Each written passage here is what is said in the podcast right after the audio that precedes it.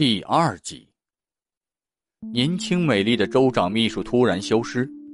经过一番调查，警方猜测他已经遇害了，可却找不到证据证明凶手就是他的地下恋人检察官托马斯。于是，警方打算从托马斯周围的人的身上寻找线索。托马斯出身于名门望族，他有四个弟弟，托马斯是家中的老大，作为大哥。他事业有成，而且在政界又有关系，弟弟们自然都十分仰仗他。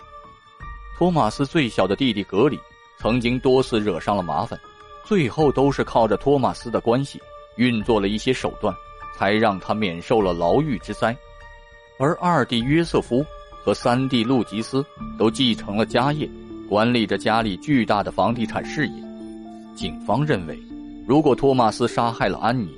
那肯定有人帮他处理的，这个人一定又是他关系亲密的人，很有可能就是托马斯的一个或者几个弟弟。但是卡帕诺家族家大业大，兄弟之间也是互相帮助，十分团结的。要想让弟弟们开口举证大哥，可以说是一件不太可能的事情。就在同年九月六号，警方接到了一个电话，打电话的。是托马斯的三弟路易斯所管理的工地上的一个工人。他说，在安妮失踪的第二天，路易斯让他把工地上的四个垃圾大箱子都给扔掉了。这就很奇怪了，因为这个垃圾箱子还没有装满呢，而且之前路易斯从来没有让他干过这种事情。警方猜测，这会不会是路易斯在帮助哥哥处理安妮的尸体呢？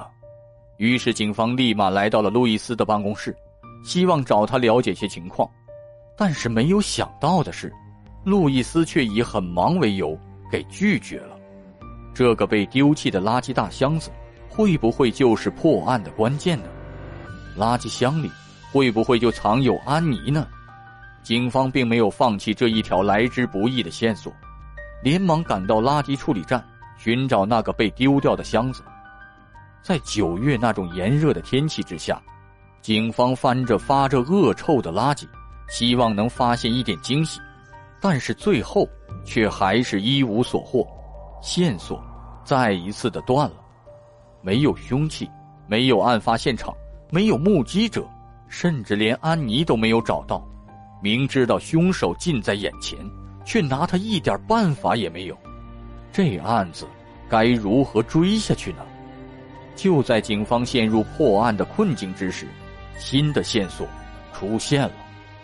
托马斯最小的弟弟，也就是格里卡帕诺，他最近把自己的一艘缺少船锚的船给卖掉了，这就有些异常了。警方马上找到格里问话，但是格里守口如瓶，使得审讯室的审讯一直没有突破，他们不得不放人了。后来。警方决定换一种方式，让便衣警察每天跟踪格里，一直跟踪了他十一个月的时间，警方才发现格里频繁出入酒吧和夜店，还吸食一些非法的东西，同时，格里还收集武器。在拿到格里确凿的犯罪证据之后，一九九七年十月九日，安妮失踪十五个月之后，警方搜查了格里的家。当时，格里和一个有着犯罪记录的朋友站在了车库里面，看到警方这出其不意的到访，完全惊呆了。很快，警方在格里三岁的儿子的卧室里发现了非法药物和一把非法武器。之后，警方又在格里朋友的家中发现了一把与格里有关的武器。这下好了，格里被警方抓住了把柄。调查员阿尔伯特对格里说：“现在你有两个选择，一是被捕入狱，以你这样的罪会关上几年，我想我也不用多说了吧；或者你和我们合作，说说你为什么把船给卖掉，我们会争取给你少判几年的。”格里当时自身难保，终于开口说话了。格里说。六月二十八号，也就是安妮失踪的第二天，一大早，托马斯就过来找格里了。说自己需要用一下他的船。格里瞬间就意识到了，托马斯一定是做了什么犯法的事情，因为在这之前呢，托马斯曾经跟格里说过，有人在威胁他，让格里介绍一个打手给他，还说自己或许有一天会需要借用格里的船。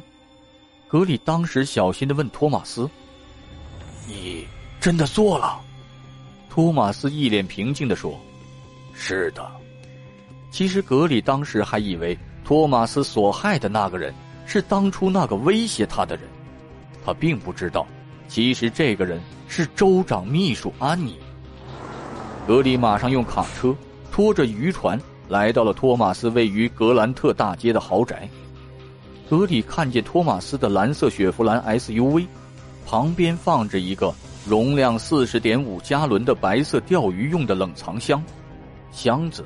用链条缠着，这样一个巨大而突兀的冷藏箱，让格里敏锐的意识到，这个里面很有可能躺着一个人。格里让托马斯和他一起把冷藏箱搬上了格里的渔船，然后把渔船运到了距海岸六十英里的地方。他们把冷藏箱扔到了海里，但是冷藏箱却没有沉下去，而是浮在了水面上。格里向冷藏箱开了一枪，一些红色的液体从孔中渗了出来，但是冷藏箱仍然没有沉下去。意识到这样不行，兄弟二人又把冷藏箱拉回到了船上。格里把两个锚扔在了托马斯脚下，他说自己不想面对这种可怕的现场，让托马斯自己处理。然后他便自己一个人走到了船头，转过身。背对着托马斯，随后，他听到了链条和船锚给拖动的声音，以及托马斯在船尾的呕吐声音。格里说，他后来直到听到了有东西被扔到了海里面，才回头来到了船尾。他发现冷藏箱还在，但是里面已经空了，而链条和船锚都不见了。托马斯一定是把链条和船锚作为重物绑定。然后把冷藏箱里面的东西一起扔到了海里，这样的话就能够快速的沉下去了。之后，托马斯又取下了冷藏箱的盖子，把箱子和盖子分别扔到了海里面，然后他们就回去了。他们回到了托马斯的住处后，托马斯又让格里把客厅里面的沙发和地毯丢到了工地上的垃圾箱，并且让管理工地的路易斯。命人将垃圾箱给处理掉了。